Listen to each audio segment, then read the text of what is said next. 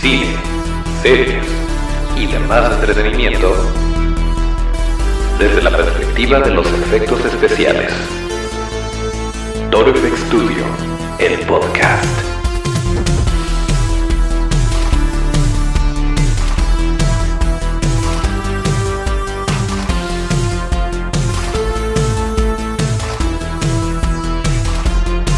¿Qué tal amigos FXeros? Bienvenidos a otro episodio de Toro FX Studio, el podcast, el lugar donde hablamos de cine, series y demás entretenimiento desde la perspectiva de los efectos especiales de maquillaje. Acuérdense de nuestras redes que son arroba Studio, esto es arroba DIO.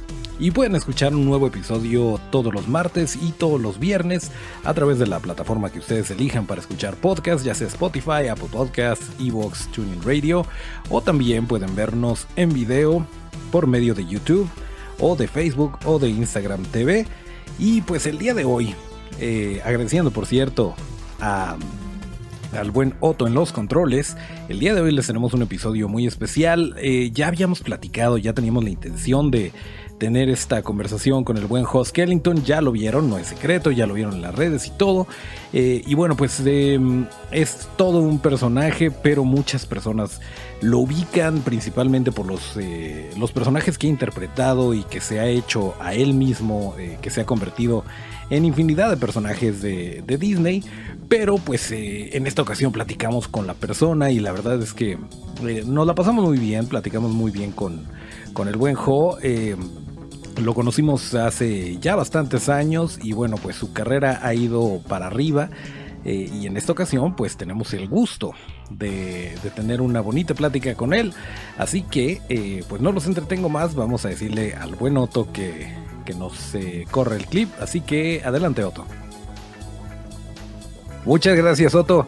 Pues en efecto ya les habíamos dicho que estábamos amarrando de repente invitados muy interesantes, muy picudos, que valen muchísimo la pena. Y el día de hoy no es la excepción, seguramente ya lo vieron en las redes, ya vieron, eh, porque la verdad nos emociona mucho tenerlo, lo conocimos hace algunos años. Eh, por, por, internet hace más, pero tuvimos el gusto de encontrarnos en persona por aquello de 2017 y luego hace poquito tuvo su masterclass.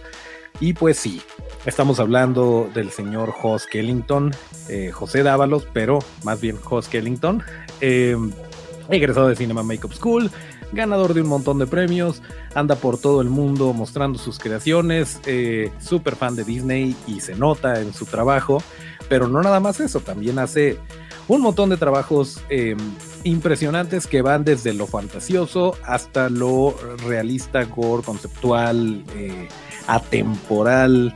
Vaya, tiene un estilo muy particular y además es un tipazo. Y el día de hoy lo tenemos aquí. Y si todo sale bien, aquí va a aparecer. Ahí está. ¿Qué onda, Jo? ¿Cómo estás? ¿Qué onda? Pues yo muy bien, aquí muy halagado de tus complementos que acabas de decir. no, pues es la.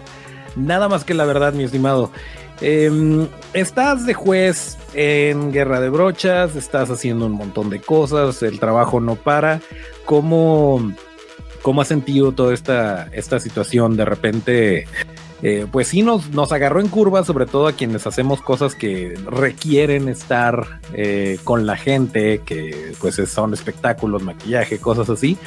Em, pero tú siendo una persona que trabaja mucho por su cuenta y que está creando y que por lo general tu lienzo eres tú mismo, pues me imagino no te pegó tanto como a lo mejor a, alguna otra persona. Eh, ¿cómo, te está yendo con por ese lado? No, pues fíjate que aunque digas que no, estuvo súper fuerte este año, eh, nada se esperaba. Yo tenía ya contemplado pues de que alguno que otro evento, ya había hecho personajes para, para varias masterclasses y, y varios Comic Cons y así y me toca ir a uno nada más en marzo. Era el primero con el que iba a comenzar. Y a los 3, 4 días empieza lo de la pandemia. Y yo dije de que, ay, bueno, pero seguramente aquí a, al continente de América no va a llegar tan rápido. Y pasan de que unos días, no sé, 10 días. Y que Estados Unidos tiene de que Los Ángeles, de que 2 millones de casos. Y era de que no manches, ¿qué pasó? Y empiezan a cancelar muchos, muchos eventos. Y pues yo así con el Jesús en la boca de que qué voy a hacer. Entonces los eventos me dijeron, pues sabes qué, ya no te vamos a, a poder traer, nos da mucho miedo que nos contagies. Entonces, pues regresan los anticipos. Y yo así de, ¿cómo? Pero ya te hice tu personaje. Y me dijeron, pues sí, pero ¿qué prefieres? Eh, ¿Que nos lo regreses o, o, que te sigamos invitando? Y yo así de que ching, entonces dije que bueno, pues está bien. Eh, con unas logré negociar de que no fuera reembolsable y que lo, lo, lo, lo tomáramos para el 2021, pero la gran mayoría dijeron de que no, ¿sabes qué? Adiós. Entonces, esos personajes que hoy había hecho para las expos, que fueron Palpatine, el, el villano de las chicas superpoderosas, el sombrero loco, Morticia, que eran, que eran personajes que ya iban a ir a expos, pues dije de que bueno, pues ni modo, ya están todos hechos, pues los voy a, los voy a sacar en mi casa, eh, tu casa.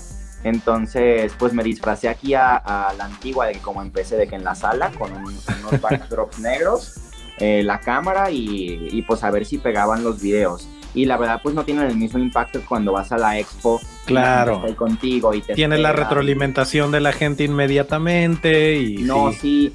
y la verdad yo bien triste yo de que no manches o sea el que más me dolió fue Palpatine porque me quedó eh, me tardé muchísimo en hacerlo porque quería que se viera igualito a este a este Ian entonces pues estaba bien difícil Primero hice la versión, la versión de, del regreso de, de, Skywalker, que es un viejito así todo ciego, que me, encantaba su papá, que tenía aquí como, como un colguije muy extraño. Entonces dije que pues me tiene que quedar igual y me tardé muchísimo, así de que yo creo que unos tres meses haciendo los dos. Ya, ya, ya todo, en, ya todo con poderes del emperador y otro cuando está débil de que sin los dedos.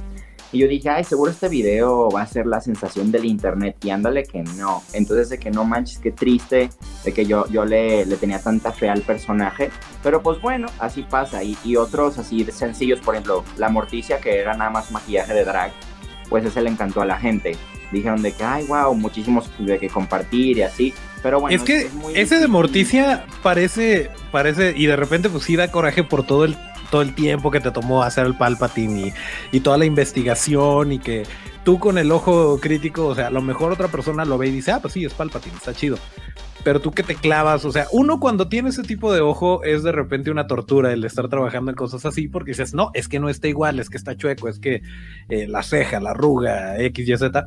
Y, y en el caso de Morticia, que era mucho más sutil, la verdad es que sí está, está impresionante y eso pues creo que creo que también te ayuda muchísimo en el aspecto de el rango que puedes tener eh, como, como artista, como maquillista, porque tanto te puedo hacer el monstruo súper fantasioso, como te puedo hacer esto que, que, vaya, el gender swap no es fácil de lograr y la neta sí, sí te quedó bien chido, o sea, yo, yo de primera vista lo vi y yo, ah, es, es Kellington, o sea, sí, sí me sacó mucho de onda, pero pues bien que mal, gracias a eso te mantuviste activo, te mantuviste entretenido haciendo lo que lo que ya tenías pues hasta cierto punto empezado. Ahora el problema va a ser para 2021 el, el tener que inventar otra cosa, ¿no? Y sin anticipo.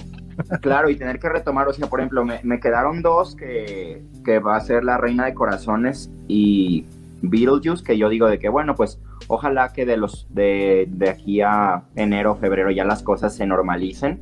Pero mira, si no, pues no me voy a agüitar porque soy bien, bien desesperado.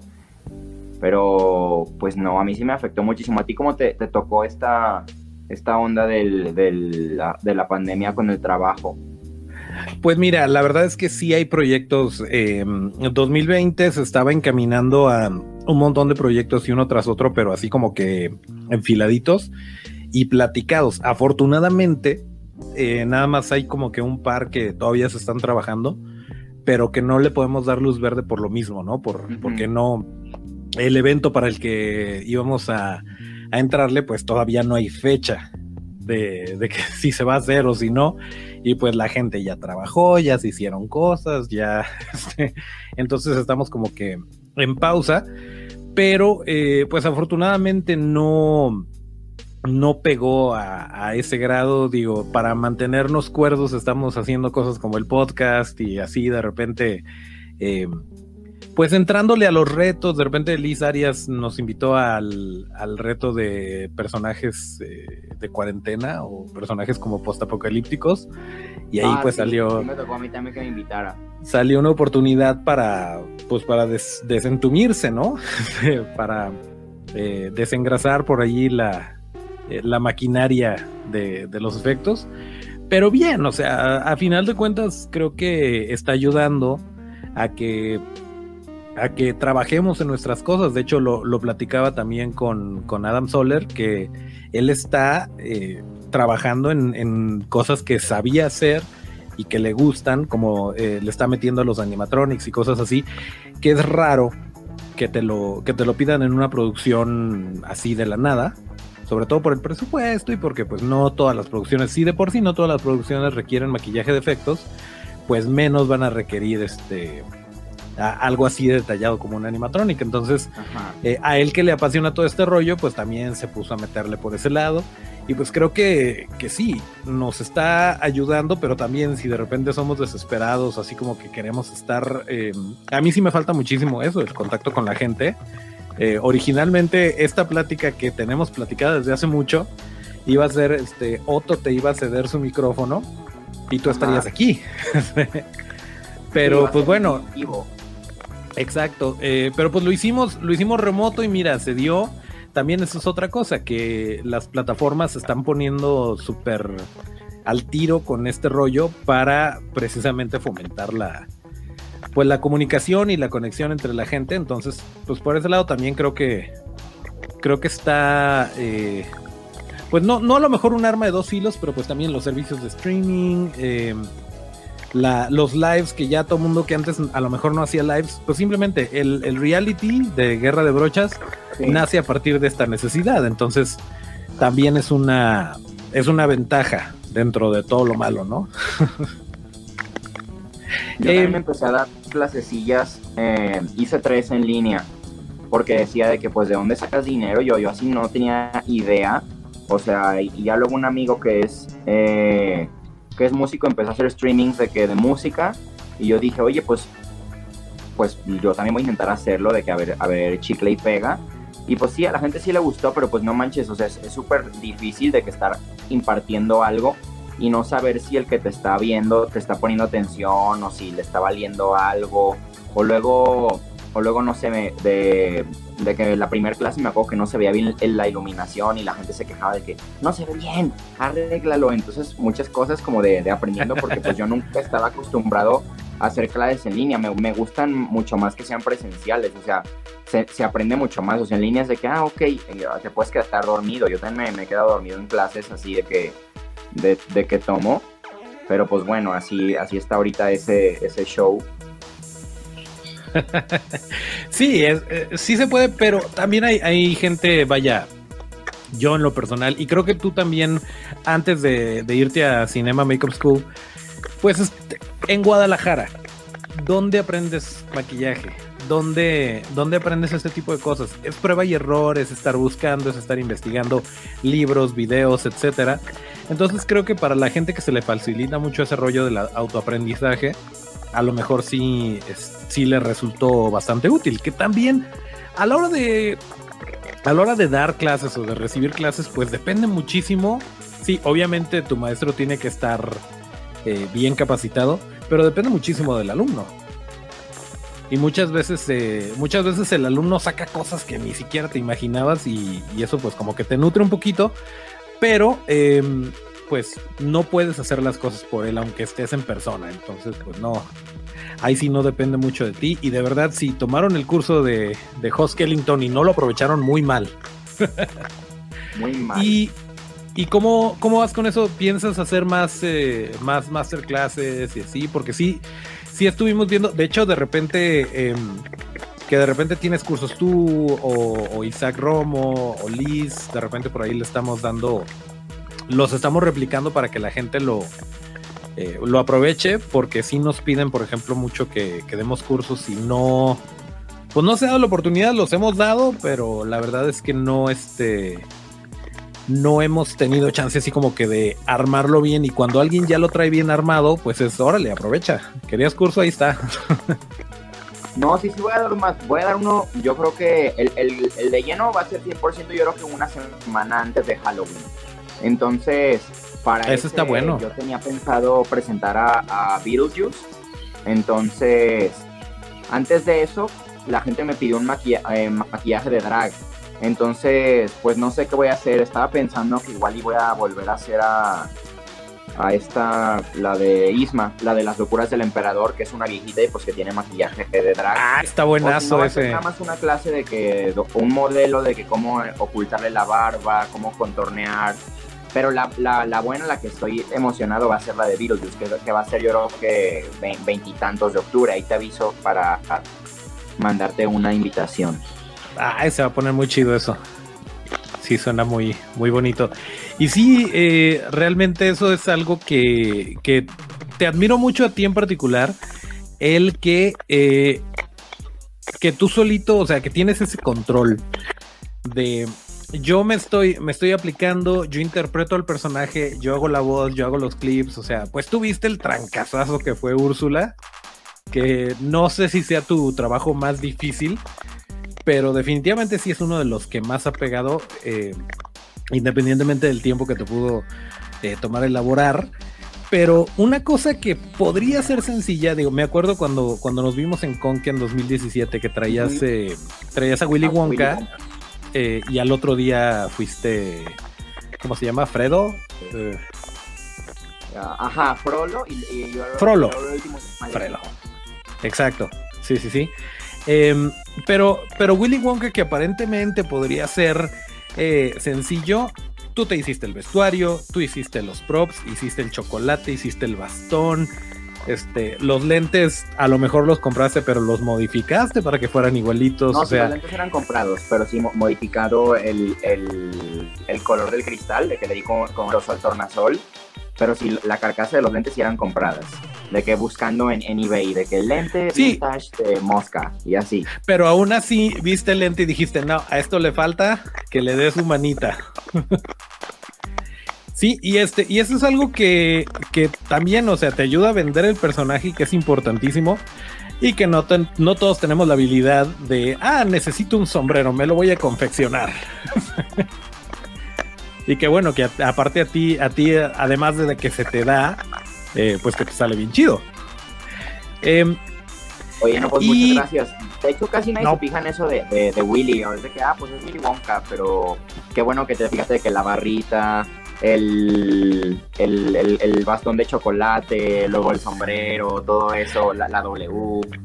Sí, no, yo estaba ñoñando durísimo porque, porque sí, veía tus props y yo, no manches, y esto, y esto, y esto, y este, y ya me estabas platicando cómo lo hiciste y todo eso, o sea, es algo que, que si no lo notan está bien, porque quiere decir que eh, pasa como parte de, de tu trabajo, pero que intangiblemente te da como que el plus, el, hecho de que, esté, de que esté completo y de que también te preocupas en ese tipo de cosas. Eh, ya sean las conchitas de Davy Jones, este, o las, este, eh, bueno, Flotsam y Jetsam, que, que, ah, voy a hacer unos puppets para que acompañen a Úrsula. también es ah, algo que, es algo que, que, no todo el mundo toma en cuenta, pero que sí, sí es bien importante. Y eh, me acuerdo en tu masterclass que no todo el mundo tuvo, tuvo oportunidad de ver, la que diste aquí en el ITESO. Eh, me, parece muy interesante cuando estabas platicando de, en el Instituto de Ciencias que tenían este evento y que tú dijiste, ay, pues ¿por qué no lo hacemos así? ¿Por qué no eh, hacemos este recorrido? Y entonces yo soy la bruja y, y, como que se empezó a hacer una tradición y a partir de ahí, pues tú tenías campo abierto para para hacer lo tuyo con los recursos que tenías. Creo que es bien importante también eso, el que no, o sea, Hoss Kellington no nació sabiendo manejar todos los materiales, nació con ganas de hacer las cosas y las hizo conforme se podía. Claro, y eso creo que y eso creo que es también, también bien importante. Eh, a mí me, pues, no me enoja, pero sí como que como que me saca de onda que de repente la gente diga, es que yo no tengo, es que yo no sé, es que no, pues es que a mí me gusta esto, pero yo no soy profesional, pero es que yo no, a ver, ¿qué traes? y ya de repente te enseñan lo que están haciendo y dices, yo no hacía eso a tu edad o yo no hacía eso con lo que tú estás, eh, con lo que tú tienes a tu alcance y, y, pues de repente pues la gente no lo ve y es, es bien importante. Lo mismo que tú, siento así como una desesperación que digo de que oye no manches, o sea, ahorita ya las cosas están muchísimo más, más sencillas de conseguir, o sea, ya con puro Amazon, Amazon ya te importa materiales y así que antes era de que pues no tengo, no tengo esta resina o estos pigmentos, pues voy a ver qué encuentro en el centro y pues lo hago funcionar como, como de lugar y sí o sí tenía que salir la, la, escenografía, el vestuario con lo que encontraras. Entonces, eso como que te hace, hace muy creativo. Por eso me pasa mucha gente que, que, que, pone ese como obstáculo de que es que no soy profesional, es que no tengo. Y yo le digo, oye, pues con que tengas ganas de hacerlo, las cosas se dan al 100% solas. ¿O tú qué opinas? Sí, precisamente que es algo... Em, que hoy en día a lo mejor sí hay la pintura para esto, o la brocha, o el, pigmento, el material, lo que sea. Pero originalmente esto no existía. Originalmente eh, era, eh, pues mira, esto es alginato que se usa para sacar impresiones dentales, pero ¿qué te parece si lo usamos para sacarlo, eh, sacar la impresión de una cara?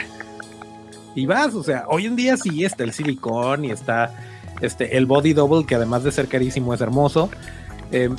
Pero vaya, si no lo tienes, eh, y también, también lo, lo, hemos platicado antes aquí, que creo que es algo que los latinoamericanos eh, y los mexicanos en particular tenemos como que muy arraigado, que es esta, este tipo de creatividad a raíz de la necesidad. De que pues no tienes acceso a los materiales, órale, agarra lo que tengas a la mano pero también es un arma de dos filos, porque es bien importante, y esa es otra cosa, eh, amigos efexeros, está bien que aprendan por su cuenta, está bien que eh, de repente vean el videíto tutorial, pero si tienen oportunidad de asistir a una, a una clase con alguien como Jo o como Liz o como los que les hemos mencionado por acá, háganlo porque la diferencia es que su lienzo es un humano. y de repente puede haber broncas como alergias, como... No, eh, qué miedo. Y pues no, no, no es tan fácil el, eh, el, experimentar con una persona. Por lo general lo hacemos con nosotros mismos, pero, pero pues sí hay que tomar muy en cuenta eso, sobre todo la gente que, que se pone las tijeras en el ojo o que... O, o, que hacen ese tipo de maquillajes que además de no tener mucho sentido ni mucho valor de producción, pues que son un accidente esperando suceder, ¿no? Eh, pero ponen aquí una, una, cinta y se jalan el ojo y están así todo el tiempo y de que no manches te va a secar el ojo. Pero bueno, si lo haces en ti mismo está bien, pero en un modelo no, no es recomendable. No, que puede ir desde que te dejen de hablar hasta una demanda. Claro.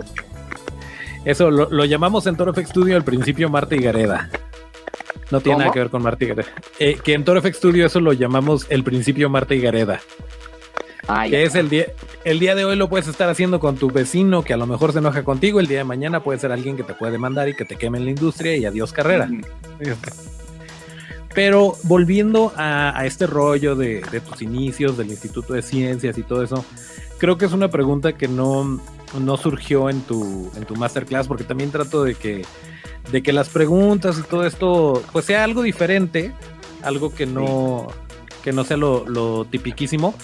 Em, no sé si te acuerdes en algún momento y, lo veo muy, me parece en lo personal muy interesante porque pues yo también siendo de Guadalajara, em, yo no sé en qué momento, eh, pues de repente dice Guillermo del Toro que él veía Fangoria. Yo no sabía dónde conseguir Fangoria. Yo me enteré que existía Fangoria hasta que estaba en mis 20 este, y, este, Famous Monsters y revistas así, yo veía la magia del cine de morrito, pero, pero en tu caso, em, no sé si recuerdes alguna película, además de las de Disney, este, alguna película, un momento, algo, una serie que te haya dicho, que te haya hecho pensar, eh, yo a lo mejor puedo hacer esto, o ay, este rollo de los efectos especiales del maquillaje me, llama la atención, me late, y como que te hayas metido, que te haya marcado, que te haya traumado a lo mejor.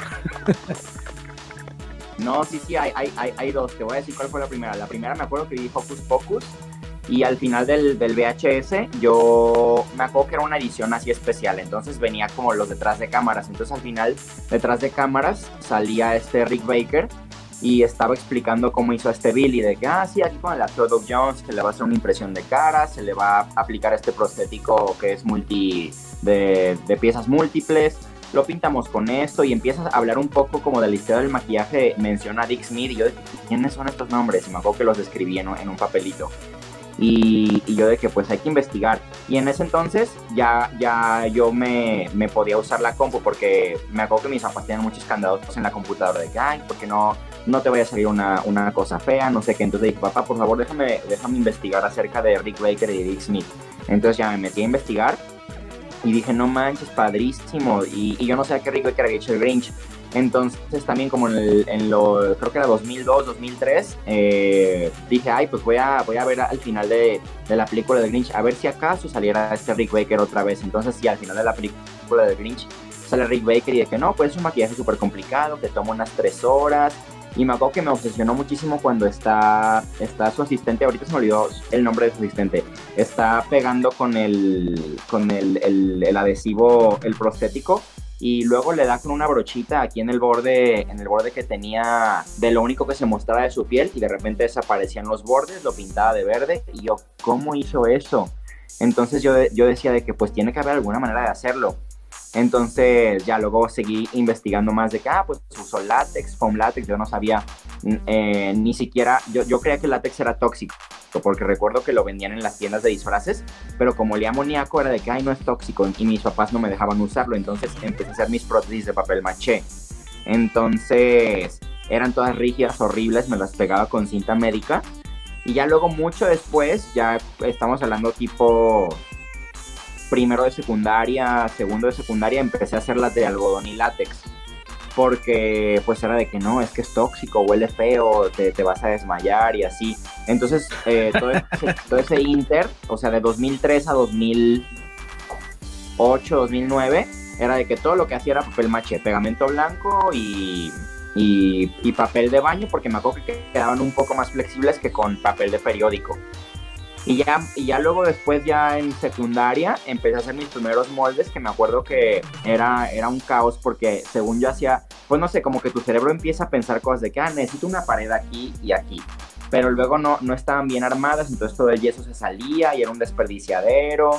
Y al final, o luego también me, pasaba que no lo, no lo fraguaba bien y quedaba como una, un, una, un, un gis y así todo poroso, horrible, y pues si era prueba y error, prueba y error de que desperdiciar, eh, comprar más, no sé qué. Y luego me acuerdo que en el centro de Guadalajara, en, la tienda de la magia de granel, había un bazar de, de disfraces así antes de Halloween. Entonces me acuerdo que vi un, un videocassette de un payaso que se llama Bob Kelly, que hacía dentaduras y narices. Entonces le dije a mi papá de que, ay, me lo puedo comprar. Y mi papá de que no, la verdad no me gusta que te maquilles. Y yo dije de que, bueno, pues yo voy a ahorrar para venir un día y a escondidas me lo voy a comprar. Entonces, una de esas, ahí, se, según yo, yendo a comprar un disfraz, me compré el, la cinta. Ahí todavía la tengo guardada, de que, de, los primeros como encuentros eh, de que cara a cara, donde alguien que sabía te enseñaba de qué hacer envejecimiento, de que... Wow. Tipo, o, luego también me acuerdo que te enseñaba a hacer heridas con collodion y, la, y, la, y el, el wax y todo eso. Yo dije, no manches, necesito comprar estos materiales. Entonces un día que, que estuve en San Diego, vi una tienda de disfraces enorme que se llamaba, ya no existe, pero era, era como un Walmart, que se llamaba Halloween Town entonces yo ahí dije de que no, pues este va a ser mi, el, mejor día de mi vida. Y empecé a comprar de que la cera, que el látex, que, que las... Eh, empecé primero usando Ben Nye y Cinema Secrets. Y pues ya yo de que me hice mi, mi, primer kit de... Obviamente yo era un niño, no era como que, que gasté, o sea, me acuerdo que yo había gastado como 100 dólares. Y yo de que, wow, compré muchísimas cosas. Y pues ya era mi kit que que me duró bastante, o sea, yo lo cuidaba como oro. Me acuerdo que que rascaba los, los últimos gramos de, de, las pinturas, así, era, era fantástico. Y todavía tengo guardados de que los botecitos de, de mi primer kit que tuve deben ahí de Cinema Secrets. Entonces, pues no sé, fue padre eso, que después de ver Hocus Pocus y el Grinch, como que me obsesionó muchísimo ver eso. y ver la, la, calidad con la que pintaban estos cabrones que yo decía, no manches, o sea, ¿qué, qué onda con la mano tan perfecta que... Sí. Pero irónicamente, de, después de ver, de ver todo lo avanzado a lo mejor de, eh, del foam latex o, de eh, pues las herramientas que estaban utilizando eh, Rick Baker, a lo mejor el asistente era Kazuhiro Suji, ganador del Oscar las ah, últimas dos veces. Me había olvidado, él, sale en, en esta, que se ganó el Oscar por, Sugar Bomb, ¿cómo se llama la peli? Bombshell. Bombshell. Bombshell Sí, que hizo unos procédicos pasados, así yo dije, ¿qué onda? Sí, y, por las horas más oscuras. Y aparte, loquísimo, porque para Bombshell, para el rollo de la nariz, sacó un scan de la nariz de Charlize Theron y, mediante ah, impresión 3D, le hizo unos plugs para que se le respingara la nariz. O sea, vaya, la tecnología no nos, no nos hiere, nos ayuda.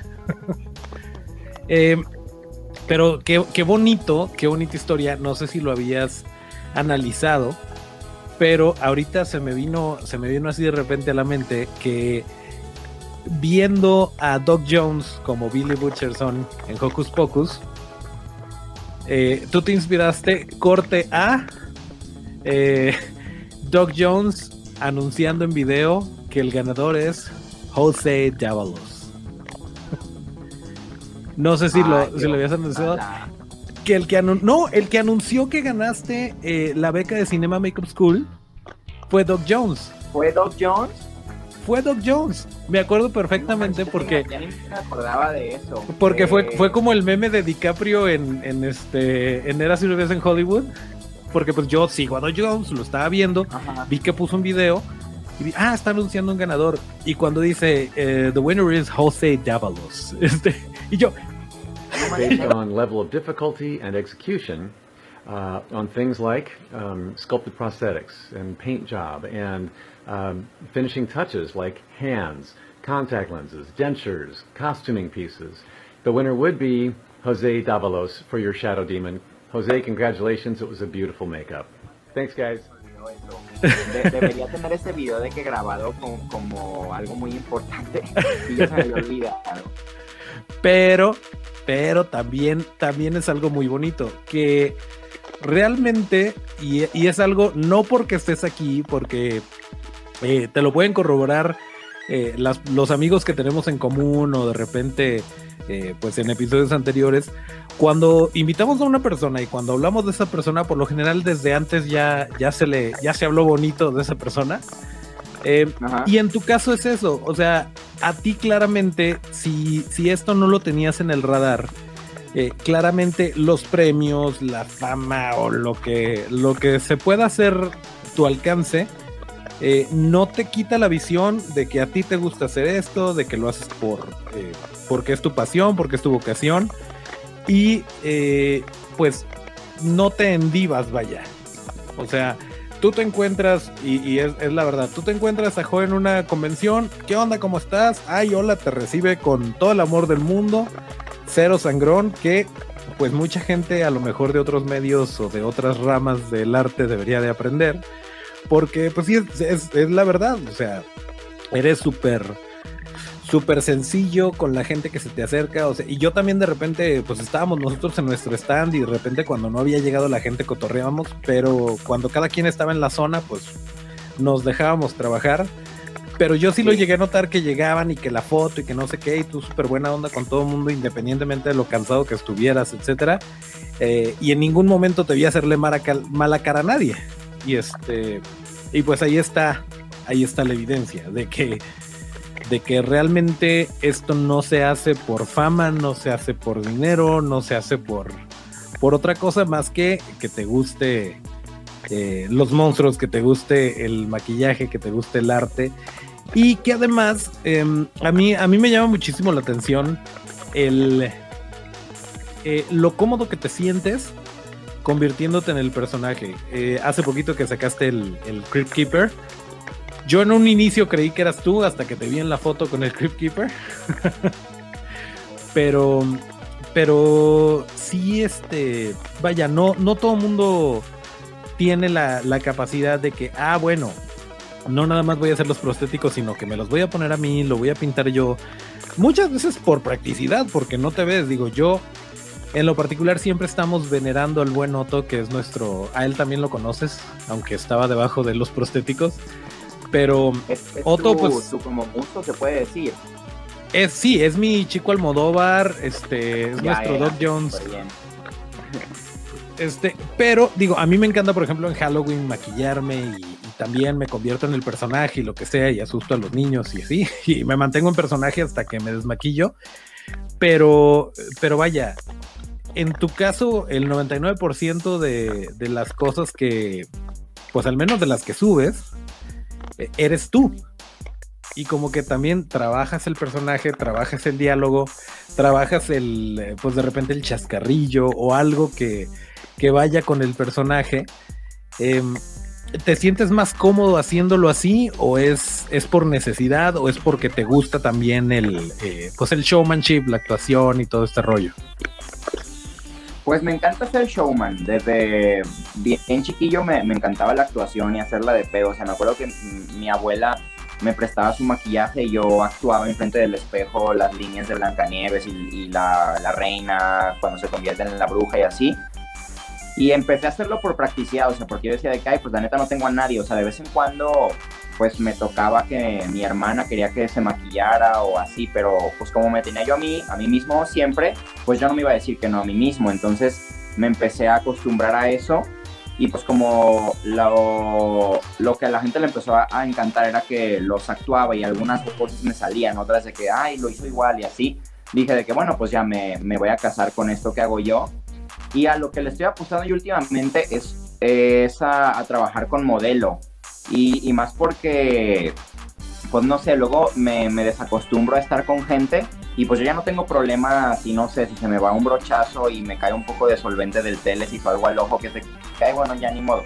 Pero pues también trato, o sea, estoy tratando de, de como acostumbrarme más a, a, a, estar de que con una persona, porque pues no siempre vas a ser tú. Entonces, de que me guste, pues sí, me encanta la actuación y así, pero ya últimamente como que disfruto más que la gente vea mi cara en una, en una expo, en una clase, porque muchas veces la, la, persona ni siquiera sabe cómo soy yo físicamente, o sea, reconocen a los personajes o ven la publicación en, en internet, pero cuando me vieron en, en, la, en la vida real es de que, pues, ¿quién es ese güey? Entonces, últimamente como que le, le, le, le intentaba apostar a eso, que la gente como que conozca mi cara también, que vean que soy una persona y que sé aplicar maquillaje tanto en, en mí como en, en modelos o actores, lo que sea.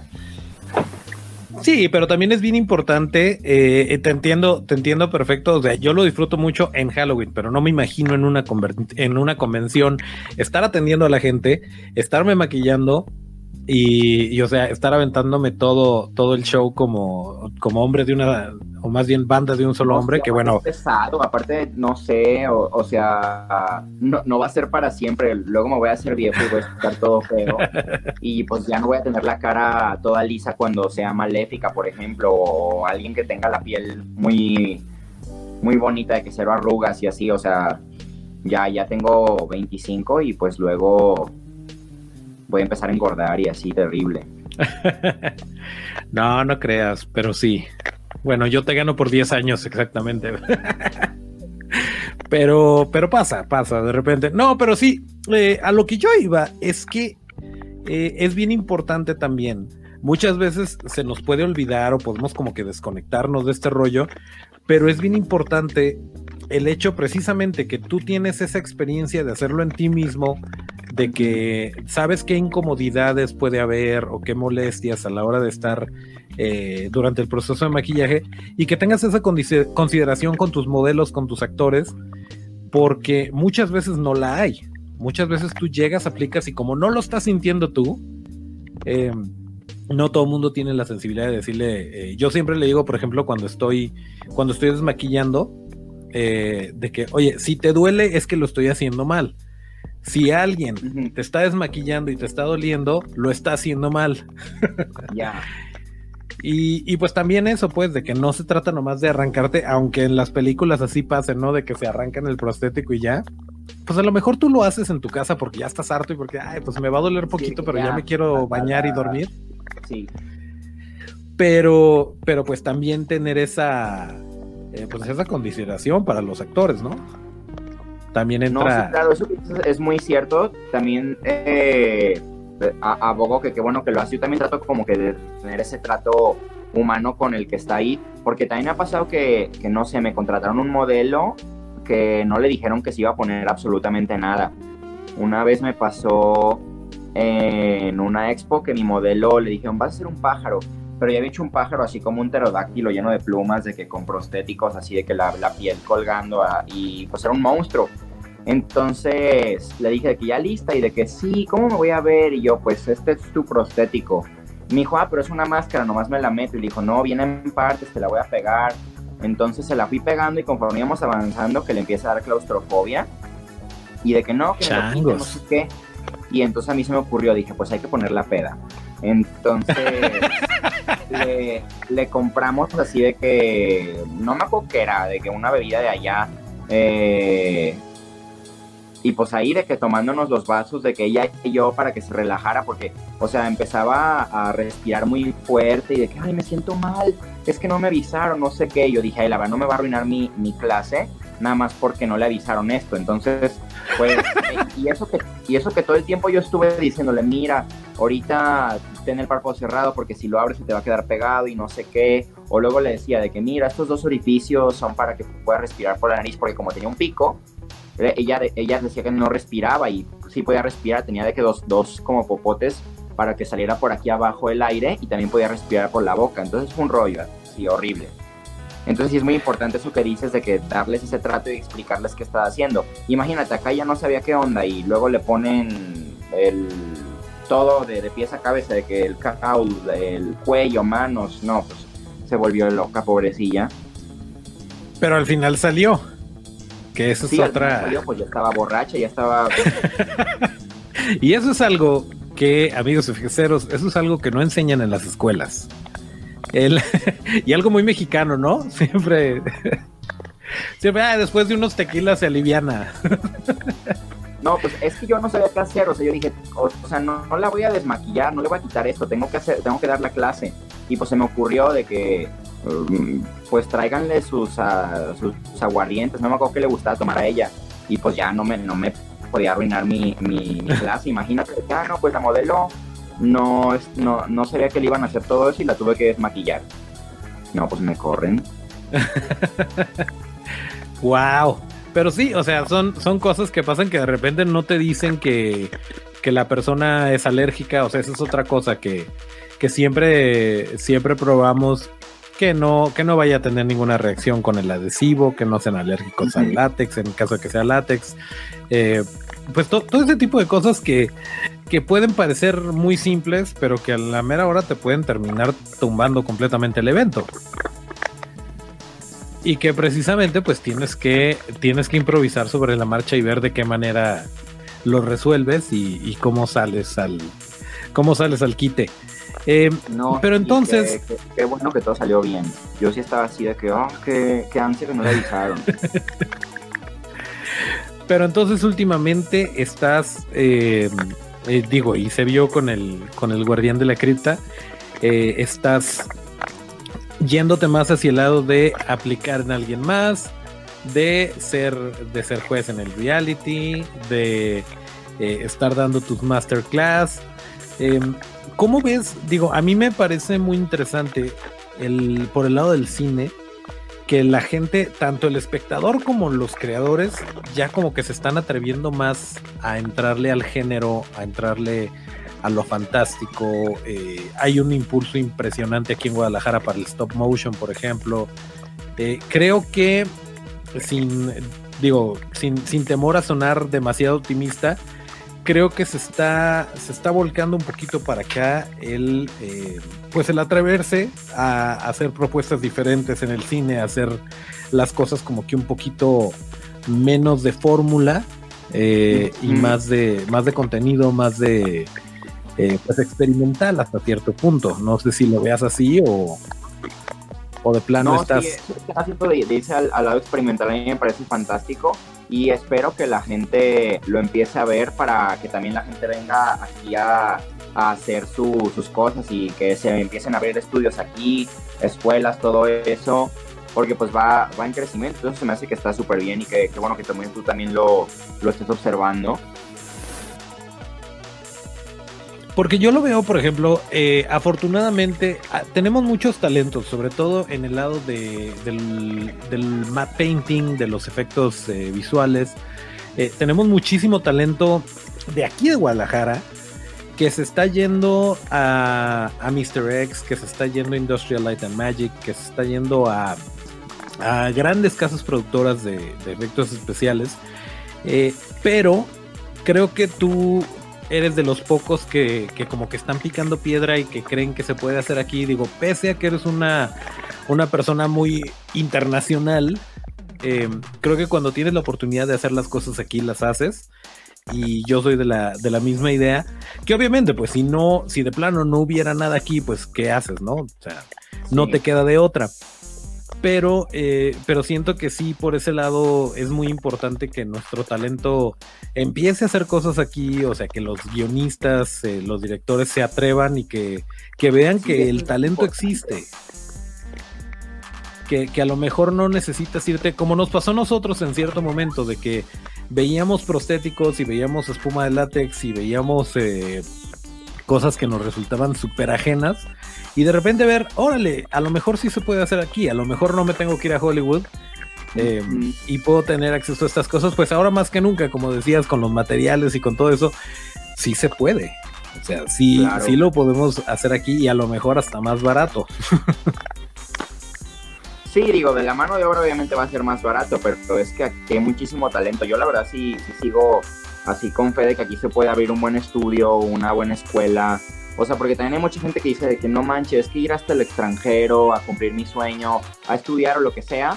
O sea, de, de por sí las visas son una, una, patada de que está dificilísimo por, por la situación con el presidente y luego eh, que hace 10 años te las daban bien fácil las visas de artista y ahorita no, pues mucha, mucha gente quiere algo aquí, aquí local. Entonces, pues yo le digo, yo yo, yo sí digo mucho de que mira, tal, talento hay y puedes ir a la mejor escuela a la mejor escuela, no sé, de Europa, de, de donde tú quieras, eh, y ser un mal estudiante, pero si, si tienes ganas de hacer las cosas, no importa que estés en Guadalajara, en, no sé, en, algún, en cualquier otro estado, o sea, a mí me pasaba eso, pues muchas cosas también las hago aquí y pues salen y, y quedan súper bien también, o sea, no, no tienes que ser malinchista de que, ay, no, todo nomás en Estados Unidos. O sea, obviamente el sueño está de que, ay, no manches, yo quiero estar en Hollywood, no sé qué, pero pues eso de las visas y eso es un, es un pedo muy, muy, o sea, que les, les molesta mucho que les quites su trabajo. No, y, y no nada más eso. Eh, sí, sí, obviamente no es lo mismo trabajar allá o estar de planta, a lo mejor, bueno, no de planta, porque nadie está de planta realmente, todo es por proyecto. Pero, pero sí, no es lo mismo, no es lo mismo ser parte de un equipo que está trabajando en una película con un presupuesto multimillonario en Estados Unidos que estar apostándole a los proyectos locales, pero por otro lado también muchas producciones están yendo a, a México y a Latinoamérica eh, completamente y simplemente por puro incentivo fiscal tienen que contratar gente local. Y ahí es donde entramos nosotros. Digo, Oye, por el lado local, ¿tú qué tan cierto crees? Es que yo no le, yo no he leído mucho de eso, pero ¿es cierto que aquí se va a hacer el stop motion de Pinocho? Muy buena pregunta. Este, no, realmente eso es algo que, que peleamos mucho, mucho aquí en este bonito podcast. Eh, que tratamos de confirmar y verificar las notas que se dan porque de repente pueden sonar bien interesantes o pues es el clickbait, ¿no?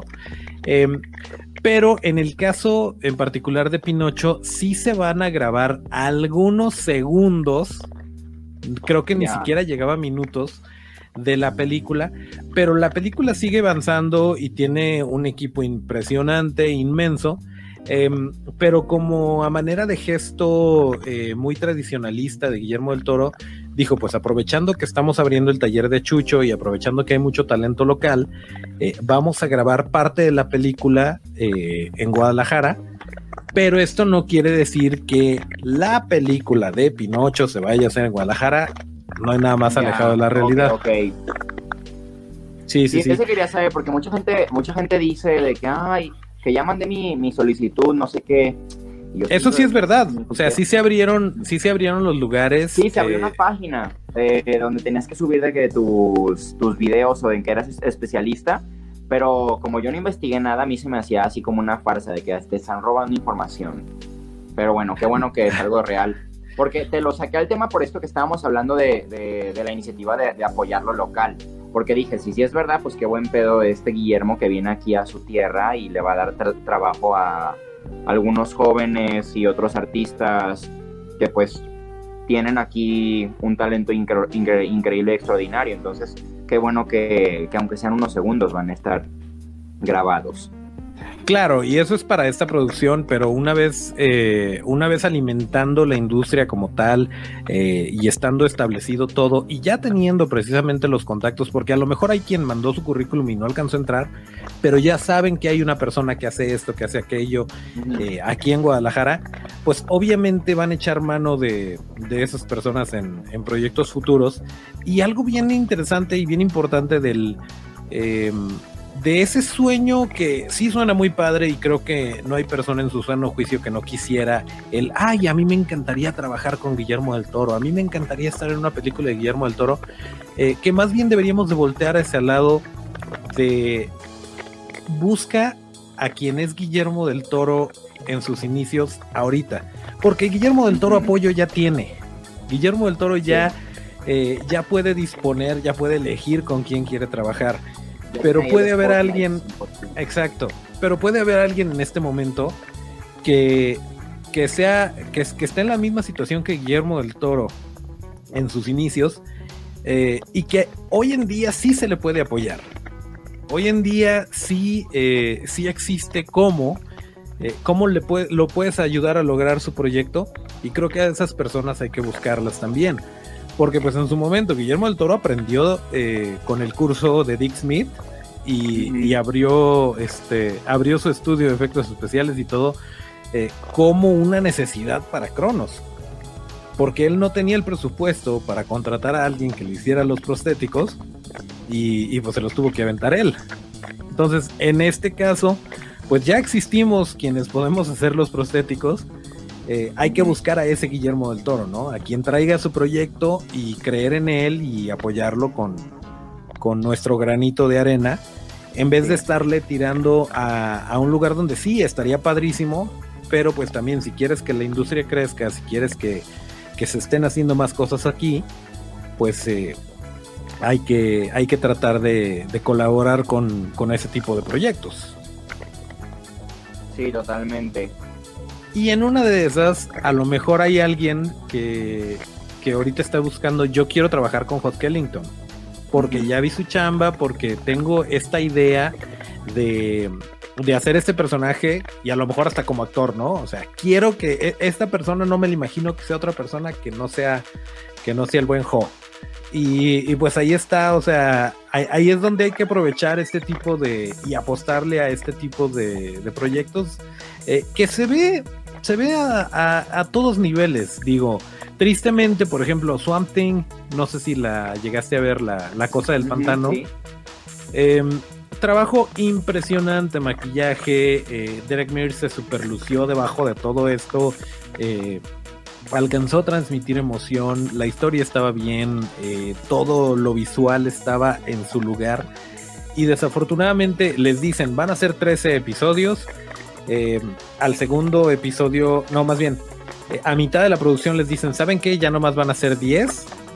Y se había estrenado apenas el segundo episodio y les dicen, ¿qué creen? No va a haber segunda temporada, se cancela. Y o sea, un monstruo del tamaño de Warner le dice que no a un proyecto tan prometedor, eh, pues ¿Qué podemos esperar? Todo mundo en, algún momento puede estar en la cuerda floja. Digo, ya más adelante podría retomarse y podría pasar algo más, pero por lo pronto, pues tristemente eso, eso puede pasar a cualquier nivel.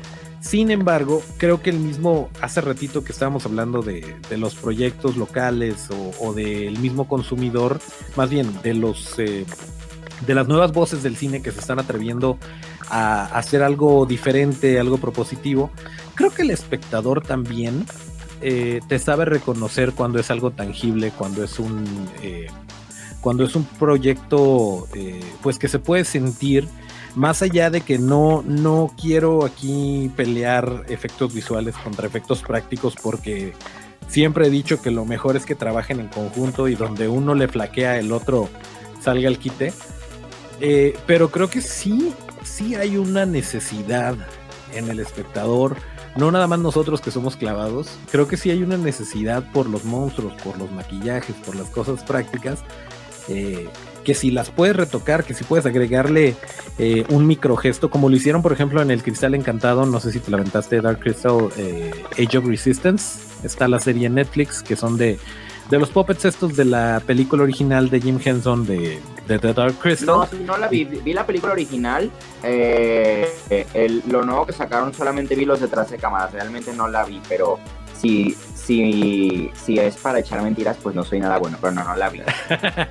ah, bueno, pues si tienes oportunidad, échate la vuelta, porque precisamente hicieron esto y así es como lo vendieron. Originalmente lo querían en, 3D, lo querían CGI, y, y los de los, la gente de, de Henson, bueno, ahorita al cargo de, de Brian y de Lisa, dijeron, no, espérense, miren lo que podemos hacer y propusieron el, o, en cierto momento también a los de VFX les iban a decir, ¿saben que ustedes no?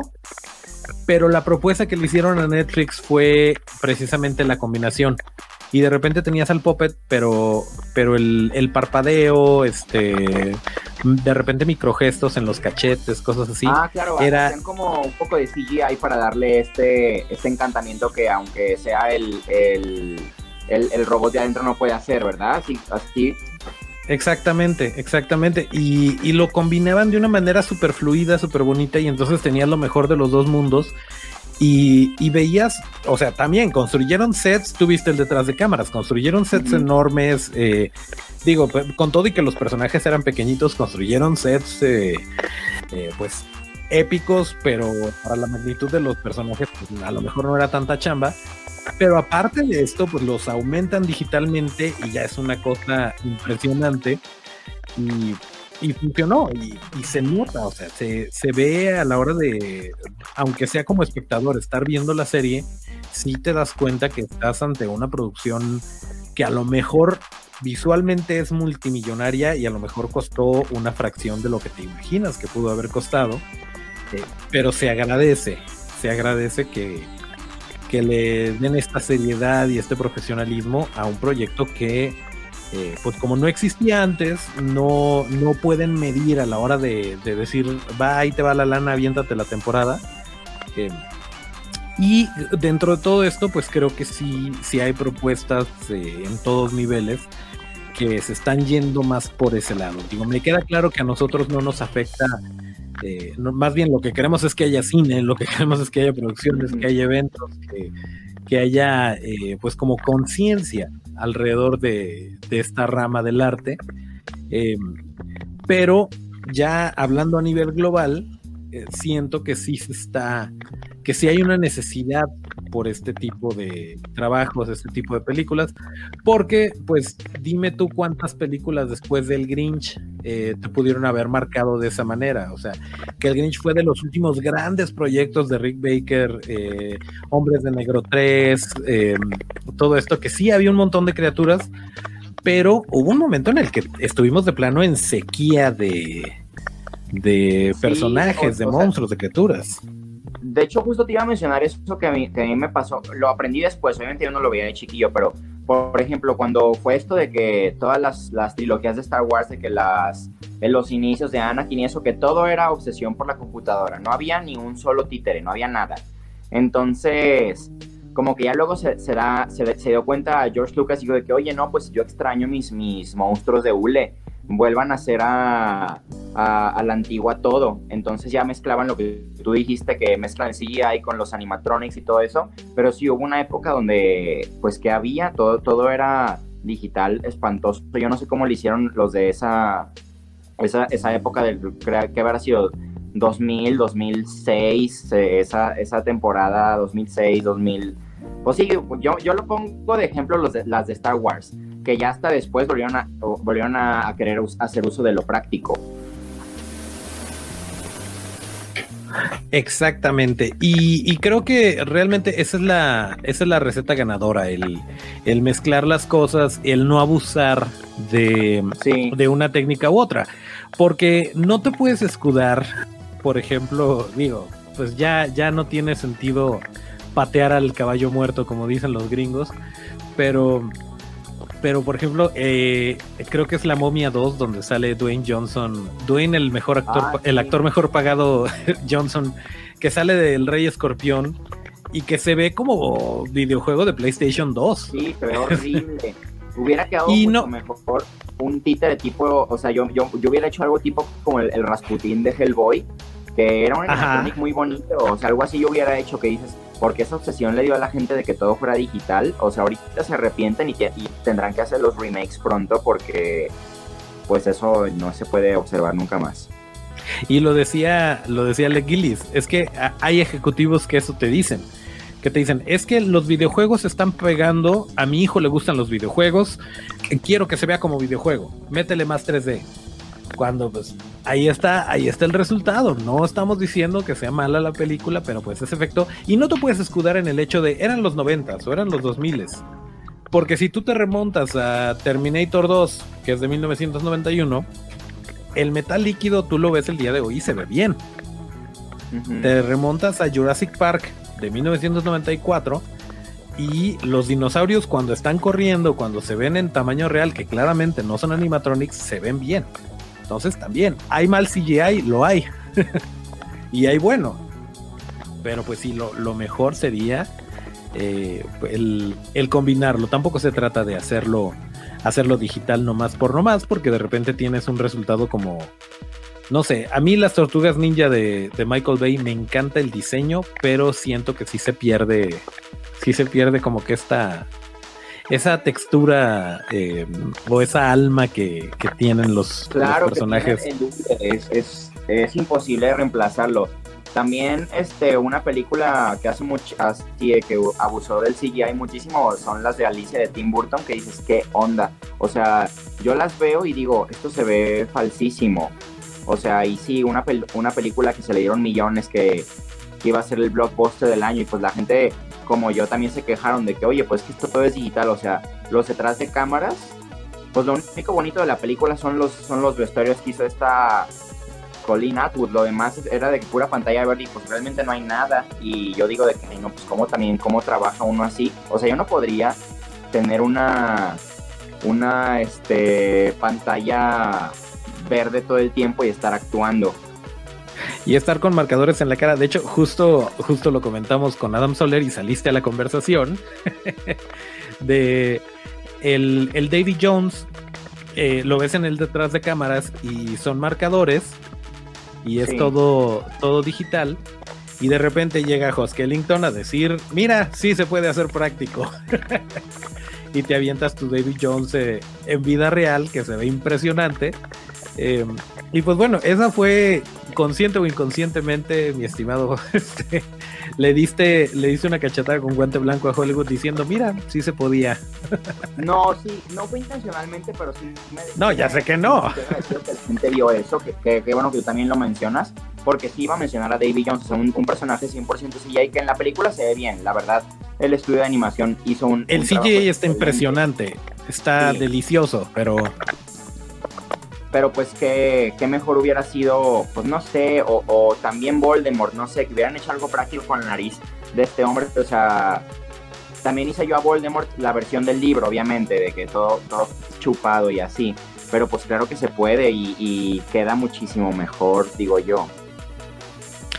No, y una combinación como lo que, como lo que hizo, por ejemplo, eh, Barry Gower en, en Game of Thrones, que de repente tenías a los Walkers, eh, que era un maquillaje, era tangible, se fotografía súper bien, excepto en esos últimos capítulos donde estaba todo negro. pero, pero vaya, ¿quieres que la nariz esté hueca? Píntasela de verde. ¿Quieres que se vea eh, hueco de la caja torácica? Pues ok, ahí sí usamos un croma, pero todo lo demás es práctico y, la combinación se ve impresionante Pues sí, pues mira, aquí podríamos estar horas y horas eh, ñoñando de efectos, pero también tengo entendido que tienes ahí unos proyectillos que, que trabajar, que ya, ya les estaremos contando. Eh, pero pues ya, ya ven que nosotros platicamos de repente, entonces pues hay cosas que no les podemos decir. Porque nos dan hasta las 4. Sí, ya sé. Pero pues bueno, te agradezco muchísimo eh, que te hayas dado la vuelta por acá. Ojalá y se pueda repetir y ya acabándose todo esto. Ya acabándose todo esto, aquí te tenemos un, whisky tonic y, echamos la plática en persona. Ah, me gusta probar eso, se me antoja mucho. Pues ya está, mi querido Host Kellington. Eh, ya dimos tus redes, ya más o menos. Ya, por fin tuve el gusto. Sí, no, hombre, un, gustazo que estés por acá. Eh, este es tu casa, este es tu podcast. Cuando quieras caerle a cotorrear, eres más que bienvenido. Ya. No, eh, seguir de cosas en el futuro si me vuelves a invitar. Por supuesto que sí. Y ya platicamos más o menos de los proyectos que traes, de tus redes, de todo eso, pero si hay algo que se me haya olvidado, algo más que quieras así como que eh, aventar, este es el momento. Pues ahorita no, o sea, lo que te digo, va, a ser la Reina de Corazones, eh, que si no sale para 2021, pues va a salir este año y ya broche de oro y luego va a salir, nomás no me han terminado de editar el video, la, la mala de Bernardo y Bianca, Madame Medusa, que hicimos el shooting antes de, mm, creo que fue marzo, hicimos el shooting, nomás no me han entregado el video. Entonces, o, o, se cierra el año con la reina o con la Madame Medusa, y pues ya es lo único que, que quedó este año. Ya el 2021, pues tengo, o sea, quiero, no, no los he empezado a hacer, pero quiero hacer tipo a la madrina de Shrek. Me encantaría hacer a el pingüino de Batman, o sea, muchos personajes, así que yo digo de que ay, estaría estaría muy padre porque pues es todo un reto hacerlo, ¿sabes? De que otra vez un personaje gordo así como Dani, pero pues bueno, a ver qué dice la vida. Súper. No, pues sí, suena muy bien, vamos a estar, vamos a estar al pendiente y ya saben los amigos efexeros que aquí eh, pues estamos todo el tiempo hablando de, de, lo que se está, lo que se está cocinando, de lo que están haciendo eh, los colegas y y pues bueno, sí, va a estar muy padre. No, no digo estaría, digo, va a estar muy padre cuando, cuando te vuelvas a echar la vuelta por acá. Eh, y pues nuevamente, muchísimas gracias, mi querido Jo. Eh, estamos en pues, contacto. muchas gracias. Y volvemos al estudio con el buen Otto. Muy bien, pues muchas gracias. Gracias, Otto. Eh, bueno, pues ya está el tema de salida. Ya saben ustedes que esto ya se está acabando, pero muchas gracias por haber visto este episodio. Esperamos que les haya gustado el cotorreo que se armó con el buen host Kellington. Eh, acuérdense que para seguir la conversación hay que seguirnos en las redes que son arroba. Esto es arroba Yo soy Toncho Ábalos y mis redes son arroba Toncho Ábalos con T. Y yo soy Kellington, arroba Kellington con doble O. Y hasta el próximo llamado. ¡Eh! Ya salió. Bien. Ay, qué bueno.